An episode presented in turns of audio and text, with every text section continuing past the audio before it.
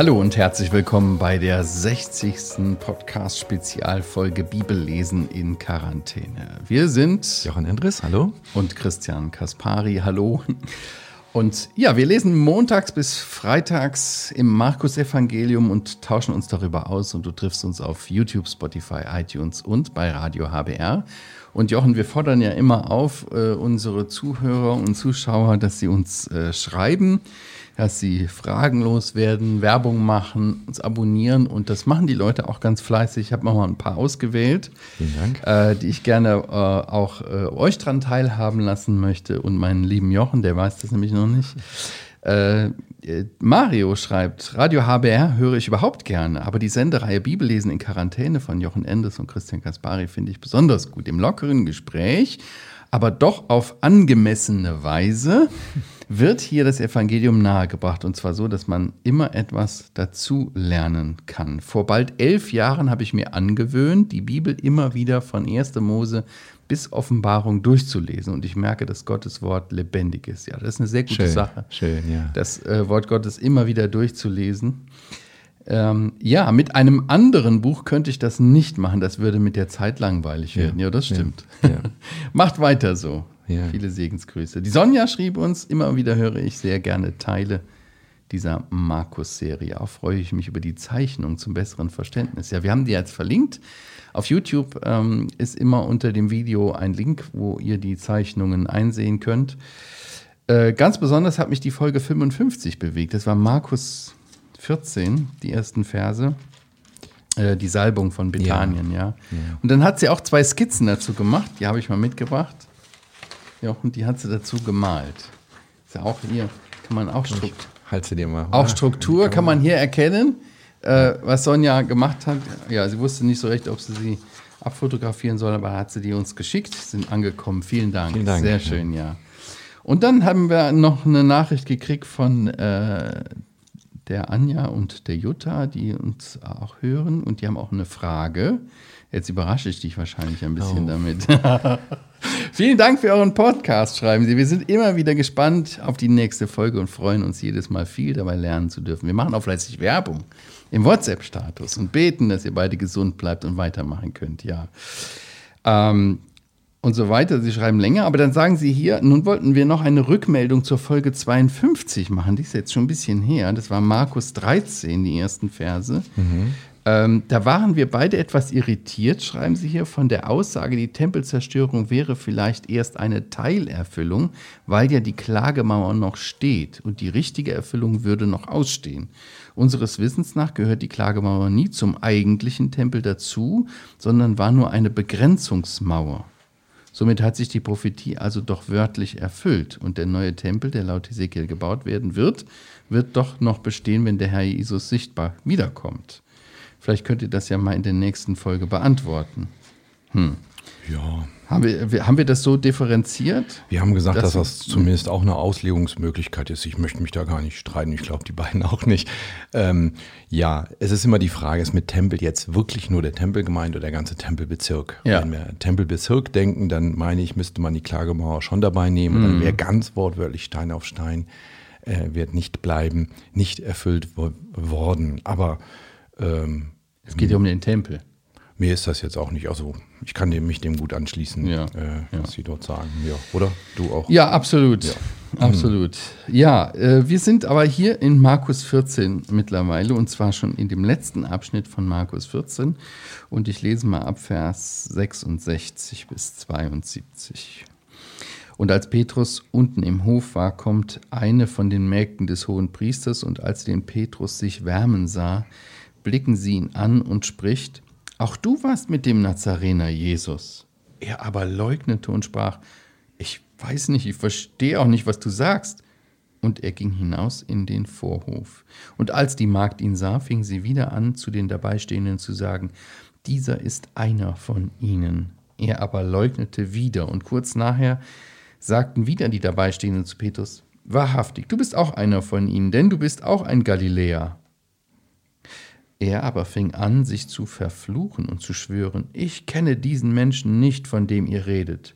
Und sogleich krähte zum zweiten Mal der Hahn und Petrus gedachte des Wortes, wie Jesus zu ihm gesagt hatte, ehe der Hahn kräht, ehe der Hahn zweimal kräht, wirst du mich dreimal verleugnen. Und er begann zu weinen. Tja, die Verleugnung durch Petrus. Kein Verrat, sondern eine Verleugnung. Ja, ich glaube, dass das wichtig ist, dass wir das über diesen Abschnitt auch nochmal schreiben. Mm. Verleugnen kann ich nur jemanden, zu dem ich eine Beziehung habe, wo was besteht. Mm. Ähm, Petrus gehörte zum Herrn, aber er verleugnet es. Mm. In der Medizin kenne ich das so, dass man bei bestimmten Krankheiten nicht mehr weiß, dass der Arm mein eigener Arm ist. Und dann heißt es auch, dieses Phänomen heißt Verleugnung. Neglect im Englischen. Ähm, wenn ich einen Schlaganfall zum Beispiel habe, weiß ich gar nicht, dass das mein Arm ist. Weil ich, ich das spüre den nicht spüre. mehr. Genau. Mm. Und das nennt man Verleugnung, weil das ist ja mein Arm. Das mm. sieht ja jeder, dass das mein Arm ist. Und so eben auch hier. Der mm. Herr und Petrus, die gehören zusammen. Das mm. darf man wirklich so sagen. Petrus ist kein Verräter wie Judas. Wie Judas, das genau. unterscheidet sich deutlich. Aber diese Verleugnung ist schon schlimm. Ja.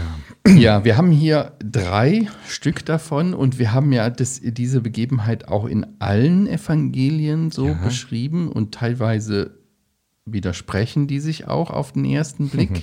Vielleicht lohnt sich das, wenn wir das mal versuchen, ein bisschen gründlicher anzuschauen, was ja eigentlich passiert. Denn man muss ja auch sagen, das waren auch ein bisschen, ja, sind sehr dichte Ereignisse. Äh, da ist auf der einen Seite die, der, das Verhör von Jesus ähm, in, vor dem Hohen Rat.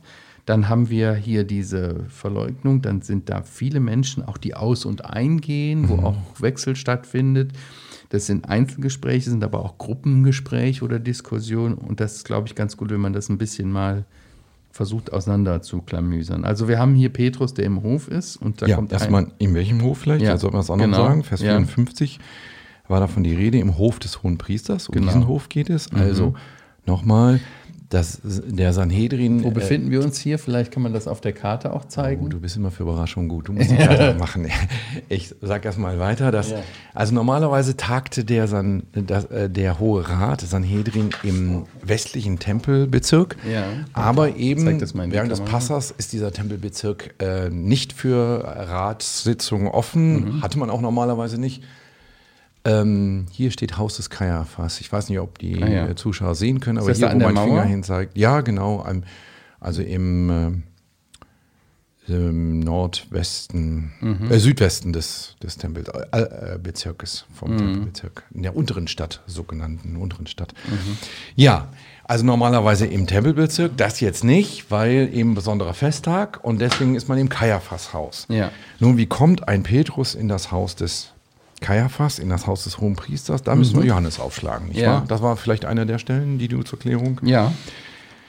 Johannes 18, da heißt es, mhm. ähm, Vers 15: Simon Petrus aber folgte Jesus und ein anderer Jünger. Und wenn wir im Johannesevangelium von einem anderen Jünger lesen, dann können wir ziemlich sicher sein, dass es jetzt Johannes. um Johannes selber geht. Mhm. Also Johannes und Petrus sind hier zusammen. Dieser Jünger, Jünger aber war dem Hohenpriester bekannt und ging mit Jesus hinein in den Hof des Hohen Priesters. Mhm. Also aus Markus würden wir denken, der ist alleine mitgegangen, ja. ist aber gar nicht. Wie ja. kommt er auch in den Hof eines Hohen Priesters? Normalerweise nicht das Geschäft eines Fischers aus Galiläa. Genau. Aber Johannes, der Johannes-Jünger war verwandt mit dem Hohen Priestern, vermutlich zumindest bekannt, steht hier. Mhm, hatte Zugang da? Hatte Zugang, war für ihn mhm. ganz normal. Er kam rein und er nahm den Petrus mit, sagte, komm Petrus, wir gehen mit. Mhm. Ähm, so sind sie überhaupt in den Hof gekommen. Und wenn man durch die Tür geht, dann kommt man eben in einen bei solchen vornehmen Häusern eben in einem Vorhof. Vorhof äh, das ist noch nicht das Haus. Das. Haus ist dann äh, etwas weiter weg. Da äh, fand die Verhandlung statt. Und so sind sie eben in diesem Vorhof und da kann man durchaus auch ein Feuer machen. Ja, aber da steht ja hier, er war im Hof und äh, dann geht er hinaus in den Vorhof. Ja. Also dann waren ja. es zwei Vorhöfe. Genau, ja, durchaus, ja. ja. Okay. Vielleicht so eine Unterführung oder so, die dann in den mhm. Vorhof mündete. Mhm. Von der großen Villa.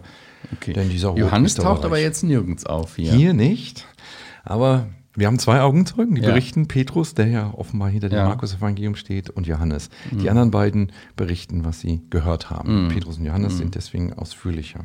Mhm. Ja. Ja, die erste Verleugnung geschieht hier an der Feuerstelle vor den Dabeistehenden. Nein, warte mal. Im Hof. Doch. Äh, Die Dienerin kommt, die, eine von den Mägden. Ja, genau, vor der Magd, ja, genau. Vor ja. der Magd. Ja, aber wenn wir Johannes lesen, dann war das schon an der Tür. Oder? Wie verstehst du? Ähm, Du, hast, ja- du, du bist schlau, du hast hier dein Genau. Lesedings hier Genau. gemacht, weil du immer hier wechseln. Habe ich eben gesagt, jetzt, diesmal schlage ich schneller auf als du. Ehrlich. Gewonnen! okay. Ja, ähm, da heißt es zumindest, ja gut, du hast recht, es steht nicht, dass es an der Tür ist, aber in Vers 17 steht, da spricht die Magd, die Türhüterin zu Petrus, bist du nicht auch einer von den Jüngern? Von daher habe ich angenommen, dass es an der Tür ist, aber du hast recht, es muss nicht unbedingt an der Tür Aber es standen sein. aber die Knechte und die Diener da, die ein Kohlenfeuer gemacht haben. Genau. Das meine ich. Die ist nicht alleine mit ihm, sondern da ist auch eine Gruppe von Leuten, Ja. die um das Feuer herum sitzen. Zumindest also in Mhm. den weiteren, bei den weiteren Verhandlungen ist ganz klar, dass da viele Umstehenden sind, genau. Mhm. Ja, und die spricht ihn dann an und sagt auch, du warst doch hier einer mit diesem Jesus, dem Nazarener. Und dann leugnet er das. Ja, und was, das finde ich so. Wir haben gerade gesehen, gerade letzte Ja, Mal, letzte ja. Folge, wie Jesus vor einer bösen Menschenmenge steht, Mhm. die sich alle Hoher Rat nennen und die ihn mit List fangen wollen. Mhm. Und er durchschaut das alles und er schweigt, bis dass er sagt, ich bin's, um verurteilt zu Mhm. werden letztendlich ähm, und ihnen zum Zeugnis. Der steht vor dem Mächtigsten in Israel, nämlich vor dem hohen Priester. Also der hatte nicht mehr die Macht, die er eigentlich haben sollte, aber immerhin der höchste Würdenträger Israels. Und Petrus steht vor einer kleinen Magd und wird umgeben vielleicht von einigen kleinen Knechten. Der Johannes ist schon reingekommen, wissen wir nicht von hier aus, aber wissen wir aus dem Johannesevangelium. Dem haben sie keine Schwierigkeiten gemacht, der war bekannt. Der, von dem wussten sie, dass der mit Jesus vermutlich unterwegs war. Also also, was ich sagen will, ist, Jesus, unser Herr, ist wirklich in Todesgefahr. Und er verteidigt sich nicht. Und was er sagt, ist eigentlich seine Anklage. Petrus ist eigentlich gar nicht wirklich in Todesgefahr. Ist gar nicht in Gefahr. Oder? Nee. Er wird hier identifiziert, na und? Ja, ich bin wie Johannes, einer von seinen Jüngern. Also ich glaube nicht, dass sie ihn umgebracht hätten, aber er Nee. kriegt Angst. Ich meine, Ja. ich kann das verstehen. Ja. Wer von uns hätte keine Angst gehabt. Ja. Aber eigentlich ist er in einer, in einer viel gefahrloseren Situation. Mhm. Eigentlich hätte der Markt sagen können, Marc, was willst du? Ich bin hier drin. Mein Freund Johannes hat mich hier reingeholt. Sei still. oder so, ja. Also es geht Genau. hier nicht um Todesurteil oder so. Hier, er Gar sitzt nicht. Mhm. vor keinem Gericht. Die lassen ihn sich da wärmen. Und der sagt das schon fast auch ein bisschen beiläufig, ne? Also, ich weiß nicht, verstehe auch nicht, was du sagst. Ja, keine Ahnung, wovon du redest. Also, pff, ich weiß ich nicht, ne? Ja. So. Ich habe in einer Mishnah gelesen, da ging es um eine Kuh, die gestohlen worden war. Und da hat jemand genauso geantwortet. Sein Nachbar sagte, also wo ist eigentlich meine Kuh? Und der Angesprochene äh, erwidert dann, ich weiß nicht, von welcher Kuh du redest. Ja. Und das ist so vielleicht diese Ja. Redeweise hier auch. Ja, also mir ist völlig unbekannt, was du überhaupt willst. Ja. Natürlich war ihm das nicht bekannt, äh, unbekannt, ihm ist das völlig klar. Ja. So, und dann äh, sieht die Magd, das muss aber dann wahrscheinlich eine Weile später Genau, sein. vielleicht auch eine andere Magd hier Ja. aus der Elberfelder Genau, weil. Petrus geht ja hinaus in den Genau. Hof, also es ist ein anderer äh, Hof. Genau, zumindest eine andere Situation. Andere Situation. Mhm. Ich glaube aber vielleicht auch eine andere Frau. Und die fingen an, eben auch zu den Dabeistehenden zu sagen, dieser ist einer von ihnen, ja. Ja. Also das fand ich auch noch so interessant, dass sie beide sagen, er ist einer von ihnen, du warst mit ihm, mit diesem Jesus. Ja. Das war in Kapitel 3, das ähm, Merkmal, jetzt muss ich auch blättern, habe ich auch keine ja Lesezeit. schon da. Ohne Lesezeit. Hast gewonnen. Vers 13, 14. Mhm. Er stieg auf einen Berg und ruft zu sich, die er wollte, und sie kamen zu ihm und berief sie, und er berief sie, damit sie bei ihm waren. Und genau das sagt die Magd ja auch, du warst doch bei ihm, Mhm. du gehörtest doch zu ihm. Das ist das Kennzeichen eines Jüngers. Mhm. Und genau das verleugnet der Petrus hier. Nein, ich war nicht bei ihm, ich gehöre nicht zu ihm. Mhm. Ja, Boah, das zweite Verleugnen war schon, schon eine Steigerung und schlimmer, ne? oder? Als das erste. Ja. Ja. Und das dritte noch schlimmer, Ja. die dritte Ja. Aussage, ja. Ja. Ja, er leugnet wieder. Und dann sehen wir wieder eine kurze Zeit später, vielleicht war es eine Stunde oder so später, Ja, weil der Hahn noch mal kräht, könnte es Genau. auch eine Stunde später sein. Ja. könnte sein, ne? Mhm. Da, da sind wieder, ist wieder eine Gruppe Dabeistehende, Mhm. die das zu Petrus sagen. Wahrscheinlich war das mehr so eine Diskussion oder Ja. so. Hier, du bist doch auch einer von denen. Wahrhaftig, du bist doch einer von denen, ne? Genau. Bist auch auch wieder. Galiläa. Also wahrscheinlich haben sie es an der Stimme, an der Sprache, an der Aussprache gehört. Genau. dass er ein Galiläer ist. Äh, Und auch hier scheint das jetzt nicht so furchtbar bösartig zu sein, überhaupt oder? keine Bedrohung jetzt nein. direkt oder so. Ne? Und der fing an, sich zu verfluchen und zu Schwören. schwören oder so zu verwünschen. Ne? Ich kenne diesen Menschen nicht, von dem ihr redet. Das ist nochmal eine Ja, Steigerung. ja. Und jetzt sogar unter Schwur. Und wir erinnern uns, der Herr Ja. hat da auch unter Schwur ausgesagt. Hatten wir beim letzten Mal in der letzten Folge gesagt. Welch, also man merkt, wie Petrus das hier, Mhm. äh, wie Markus das hier aufbaut, diesen Kontrast zu zeigen zwischen dem Herrn, wie er verhandelt wird, in welcher Mhm. Gefahr er ist und wie er bewusst sich in die Gefahr begibt, Mhm. und zwischen Petrus, der nur noch von Angst getrieben wird und dann sogar unter Schwur, er wird nicht wieder. Sie sagen nicht, schwöre doch, jetzt bist du dabei. Nein, er sagt das von sich aus. Mhm. Oh, ich muss meinen Worten, die glauben mir nicht, muss denen, Noch mehr Nachdruck verleihen. Ja. indem ich schwöre. Genau. Warum bleibt der Petrus eigentlich hier? Also beim ersten Mal, da kriegte ich doch schon irgendwie, oh, wenn jetzt wirklich das eine reale Gefahr wäre, die er ja irgendwie offensichtlich sieht, dann würde ich doch die Beine in die Hand nehmen und abhauen. Aber Ja. er bleibt dort. Und es geschieht ein zweites Mal und ein drittes Mal. Und er bleibt immer noch dort. Warum geht er nicht? Wir wissen es nicht. Ja, man kann nur mutmaßen, aber meine Mutmaßung ist, er hatte schon seinen Herrn lieb, nicht wahr? Also das ließ ihn jetzt nicht kalt. Er hat nicht gesagt, okay, dann ich kann jetzt nichts mehr für ihn tun. Also irgendwie ist da doch schon vielleicht dieses, ich möchte zumindest wissen, was mit ihm passiert, oder vielleicht auch sogar die Überschätzung. Vielleicht kann ich ihm helfen, vielleicht kann ich ihm irgendwie beistehen. Nochmal das Schwert rausholen. Oder nochmal ein gutes Wort für ihn einlegen. Ja. Ich weiß es nicht. Aber irgendwas muss doch so dahinter gewesen sein. Von daher möchte ich nicht gar so den Stab über ihn brechen. Das Dumme ist nur, das hatten wir ja letzte Mal gesehen oder vor vorletztes Mal.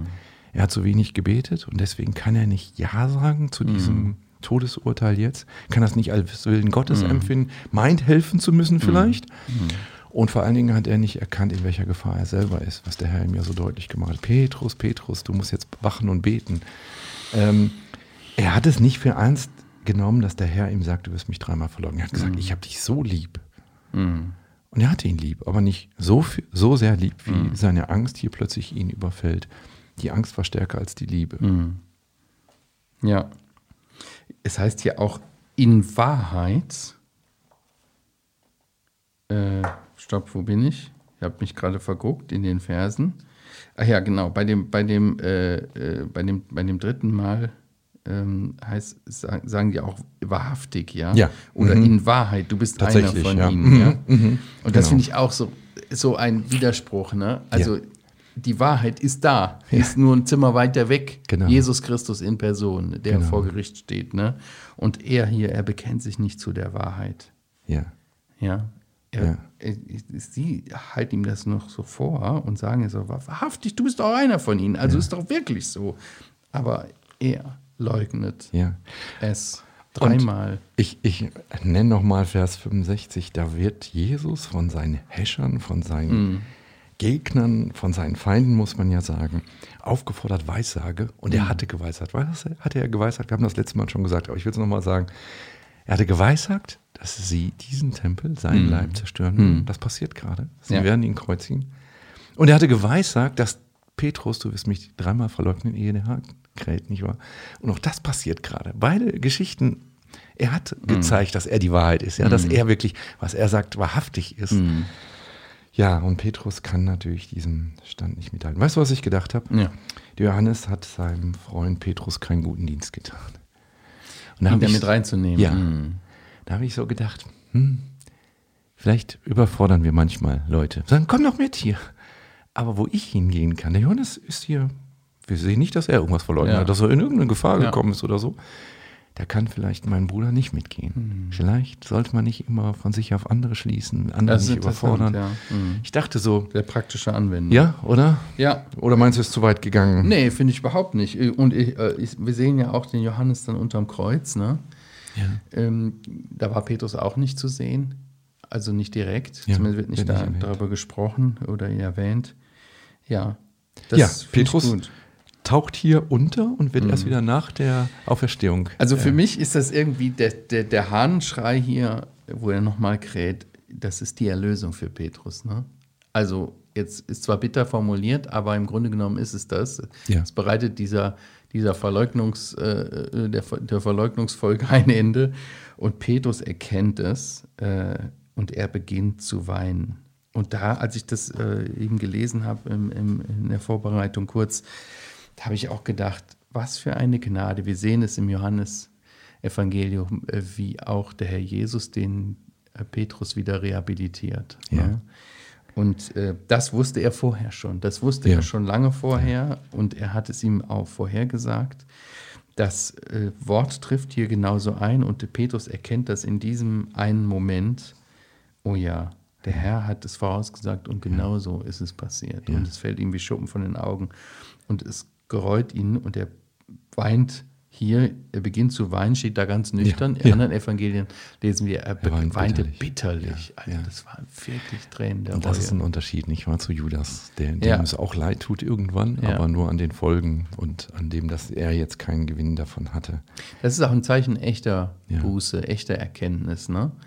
Also, dass man, man kann ja, wenn man erwischt wird bei irgendwas ne, und überführt wird, dann kann, tut einem das, ja, tut mir leid, so sagt, Ja. sagt man dann so. Ne? Aber im Grunde genommen tut es einem nur leid, dass man erwischt worden Genau. ist. Also wirkliche Das ist Reue. Selbstmitleid Ja, genau. Wirkliche Reue zeigt sich einfach darin, dass man wirklich, also das ist Ja. bittere, Ja. ein bitteres, Ja. bittere Tränen sind, nur dass man wirklich von Herzen erkennt, boah, das ist so falsch gewesen, wie ich Und, gehandelt habe. und Petrus hatte ja keine Konsequenzen zu fürchten. Menschlich gesprochen hätte er denken können, der Herr stirbt jetzt. Mhm. Ja. Und, äh, aber ihm tut es leid, ohne dass er die Konsequenzen fürchtet. Und der geht, Einfach. ja, und der geht raus in die Dunkelheit, das lesen wir jetzt hier nicht, aber in den anderen Evangelien wird es deutlich. Ich hatte noch einen Satz gelesen, der mir Ja. gefallen hat. Ich lese den mal vor. Solange Jesus noch zu uns reden kann, ist noch Hoffnung da. Mhm. Also Jesus hatte nicht zu ihm geredet. Aus dem anderen äh, Evangelien wissen wir, dass er ihn angeblickt hat. Mhm. Und hier hat Jesus sozusagen wie vorangekündigt durch den Hahn geredet. Ja? Und da ist noch Hoffnung. Solange, ja, der Petrus hat hier wirklich einen Fehler gemacht. Keinen kleinen Fehler. Er hat sogar gelogen, er hat sogar geschworen. Er hat sogar den, die Strafe Gottes auf sich herunterbeschworen sozusagen.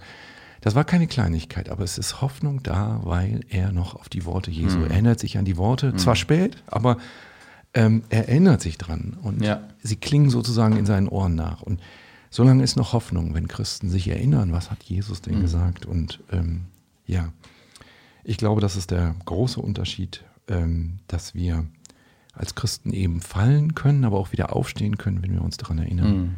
Was hat Jesus getan? Wie hat der Herr das alles vorhergesagt? Und ja, Ja, vielleicht auch noch eine Frage habe ich äh, an unsere Zuhörer, Zuschauer. Ähm, in welchen Umständen ist es heute schwierig, sich an die Seite von Jesus zu stellen? Sind wir auch herausgefordert? Ähm, Petrus war hier in einer solchen Herausforderung und ähm, wir wissen, er hat dreimal den Herrn äh, verleugnet, der ist gefallen sozusagen, aber der hat ihn auch wieder aufgehoben und wieder aufgeholfen und ähm, ja, ihn wieder rehabilitiert. Aber wo stehen wir, wo stehst du vielleicht auch in der Gefahr, den Herrn zu verleugnen? Und ich glaube, es ist gut, dass äh, sich zu vergegenwärtigen. Der Herr hat dem Petrus da ja auch nicht ins offene Messer laufen lassen. Er hat es ihm gesagt, er hätte da äh, in Hab-Acht-Stellung sein können genau, genau. Ja. und äh, sich dessen bewusst machen können. Auch wir wissen, dass wir in dieser Welt äh, in der Gefahr stehen, auch ihn zu verleugnen und zu, zu fallen. Und es ist gut, vorbereitet zu sein und da wachsam zu sein. Ne? Und die Frage ist nicht, ob man den Herrn lieb hat, sondern ob man ihn genügend lieb hat, also ob man sich nicht überschätzt in seiner Ja. Liebe. Petrus liebte seinen Herrn, sonst hätte er jetzt hier Absolut. nicht. Ja. Aber die Angst war ihm in dem Moment größer und das hatte der Herr ihm vorher gesagt, hat ihm gesagt, bete. Und das hat er nicht Mhm. getan. So ist ja auch bei uns, wenn wir fallen, nicht immer die Frage, haben wir den Herrn jetzt gar nicht mehr lieb, aber wir haben ihn nicht genügend geliebt, um der Mhm. Sünde Nein zu sagen, der Versuchung oder der Angst nachzugeben und zu sagen, oh nein, ich Mhm. gehe jetzt zurück. Da brauchen wir, müssen wir beten. Es hat zwei, es hat zwei Seiten. Ne? Also Christus zu lieben und die Sünde zu hassen. Und manchmal machen wir es fast umgekehrt, ne? dass Ja. wir die Versuchung lieben und damit spielen und so weiter ne? und der Sünde äh, da ja, Gefahr laufen. Gut, ähm, ja, wenn euch Bibellesen in Quarantäne gefällt, hinterlasst uns gerne ein Like. Empfehlt uns weiter. Ähm, und natürlich freuen wir uns auch über eine gute Bewertung bei iTunes oder Spotify. Abonniert den Channel. Da gibt es übrigens auf diesem äh, Heukebach TV YouTube-Channel auch immer wieder neue Zeugnisse, Lebensberichte von Menschen, Ja. die Christus begegnet sind. Ja, es lohnt sich. Da wird ihr dann immer rechtzeitig drüber informiert. Ja, gerne kannst du uns auch eine Mail schreiben, podcast.heukebach.org. Wir sagen Danke an dieser Stelle und tschüss, bis zum nächsten Mal. Tschüss.